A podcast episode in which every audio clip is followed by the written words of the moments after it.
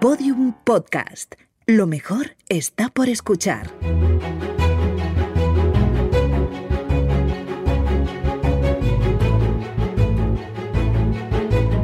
Historia de España para selectividad. Un podcast de Juan Jesús Pleguezuelos.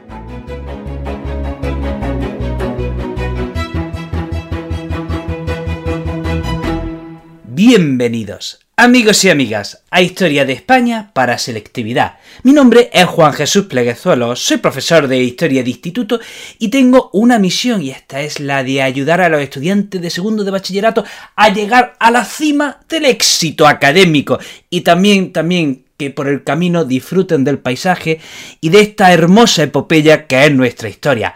Antes de empezar con el programa, recordarte que este episodio lo puedes escuchar desde la aplicación de Podium Podcast, en la que encontrarás un montón de podcasts de muchísima calidad, entre otros mi otro podcast de historia, Historia con el móvil. También decirte que si quieres sacar la máxima de las notas, mi libro, Los 10 hábitos del estudiante exitoso, puede ayudarte. Lo encontrarás en mi blog www.profesorinquieto.com.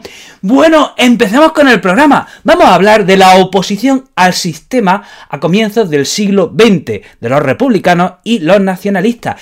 Decíamos que a principios del siglo XX hubo intentos reformistas. Recordemos que a finales del siglo XIX hablamos del sistema de la restauración y decíamos que había dos partidos, el conservador y el liberal, que se iban turnando eh, eh, en el gobierno a través de, bueno, pues iban falseando las elecciones, eh, a través del pucherazo, a través de los caciques, iban turnándose en el gobierno. Y llegamos a comienzos del siglo XX y tanto en el Partido Conservador como en el Partido Liberal hay líderes que de manera honesta intentan reforma, intentan eh, eh, regenerar la vida política, intentan modernizar el país. A un lado tenemos a, Maura y por otro lado tenemos a Canaleja.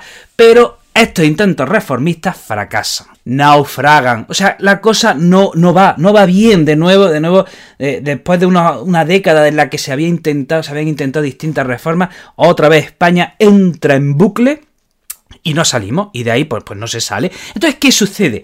Que esos partidos que habían quedado fuera del turnismo, esos partidos que no eran ni el conservador ni el liberal, empiezan a tomar auge, empiezan a tomar fuerza, empiezan a crecer. Y hay dos fuerzas principalmente, que son eh, los republicanos y los nacionalistas. Entonces, vamos a hablar de los republicanos. Y hay que decir que los republicanos tenían un carácter reformista. Cuando hablamos eh, de historia, en historia, tenemos que distinguir lo que es el reformismo de la revolución. Un movimiento revolucionario que es lo que quiere cambiar las cosas de una manera abrupta. Quieren hacer un cambio en la sociedad de una manera rápida eh, y radical y, y, empezar de cero. Eso quieren, eso quieren los revolucionarios. Sin embargo, los reformistas también quieren cambios, pero poco a poco. Quieren cambios, pero desde el sistema, sin la necesidad de romperlo todo. ¿eh? Eso, es, eso, es, la diferencia entre reformismo y revolución. Entonces, los republicanos son reformistas, es decir, quieren modernizar las cosas, pero oye, eh, poco a poco y desde dentro. Entonces, el republicanismo era la primera fuerza de oposición, pero ¿cuál es el problema? Que estaba muy fragmentado, estaba fragmentado en distintas corrientes. Hay que decir lo siguiente, hasta entonces teníamos, hemos dicho, los dos grandes partidos eran el Partido Conservador y el Partido Liberal. El Partido Conservador, digamos, representaba las clases altas y el Partido Liberal representaba las clases media altas. Entonces, ¿qué sucede? Que el republicanismo encontraba su apoyo en las clases medias, eh, eh, en la gente intelectual. E, estas clases medias veían en el republicanismo pues, como una vía de, mayor democratización. ¿De acuerdo? Se suponía que la República iba a traer una mayor democracia para las clases medias. De esta manera, en 1903 se funda Unión Republicana por Nicolás Salmerón y Alejandro Lerroux. Tuvo un gran éxito. Ese año, en 1903, obtuvieron 36 diputados. Pero ¿qué pasa?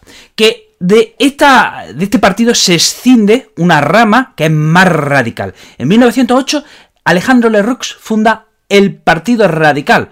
Ojo, eh, esto ya lo hemos explicado otras veces. Cuando decimos partido radical, en estos momentos no estamos hablando de partido extremista o partido fundamentalista. Radical significa que va a la raíz. En todo caso, hay que decir que este partido radical era un partido anticlerical, populista, demagogo, ¿eh? o sea, era un partido, bueno, pues que quería atraerse a las masas como fuese. En 1912 se funda el Partido Reformista, todo esto también dentro de los republicanos. ¿Quién lo funda? Un tal Melquiades Álvarez. ¿Y qué quiere este partido? Quiere cambiar el sistema, pero desde dentro a través de la lucha electoral. Y ahora, vamos a hablar de la otra gran fuerza de oposición.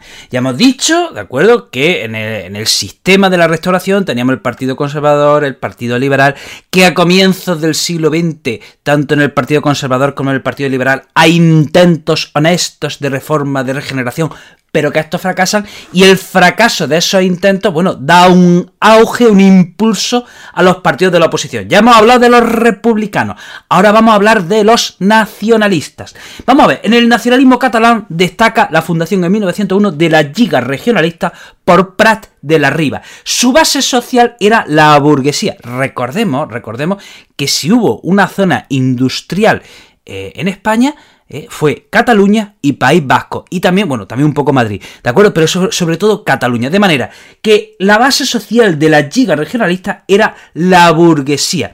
Y, bueno, su líder era Prat de la Riba. Entonces, era un carácter, de nuevo, regeneracionista. Querían la modernización de, de su región.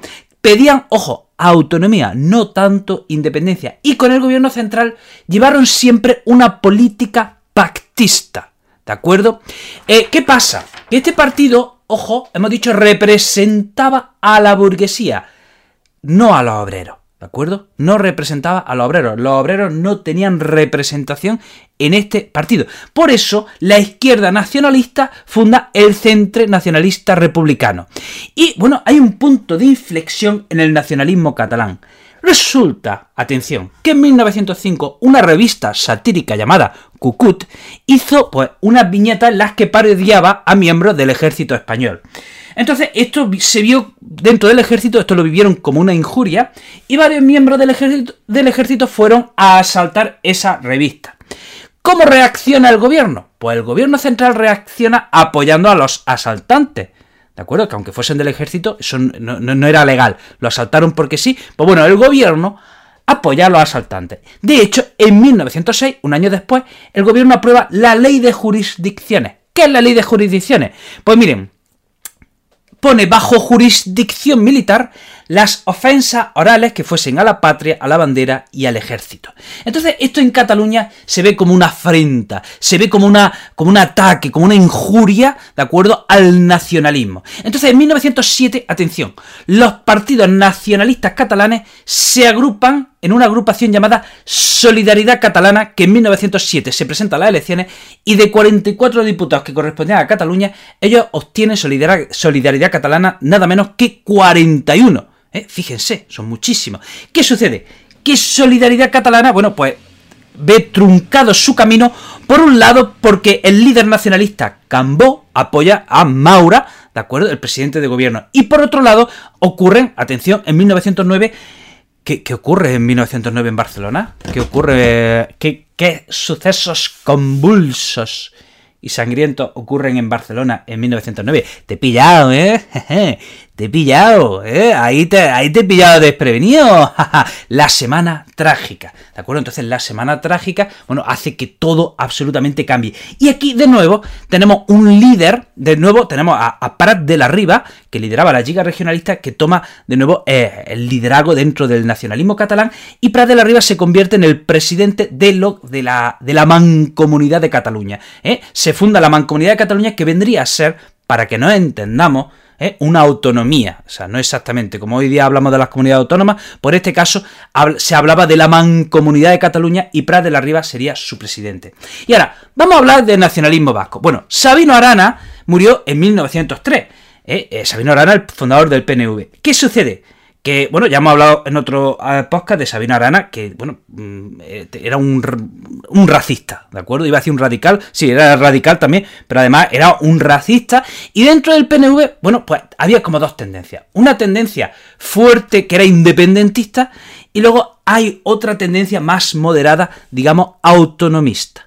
Entonces el PNV, digamos que se va haciendo autonomista y eso eso hace que se expanda por todo el País Vasco y aumente su base social y el PNV crezca todavía mucho más. Bueno, hasta aquí, amigos y amigas, el episodio de hoy. Te recuerdo que lo puedes escuchar desde la aplicación de Podium Podcast. También tengo de muchos proyectos relacionados con la educación.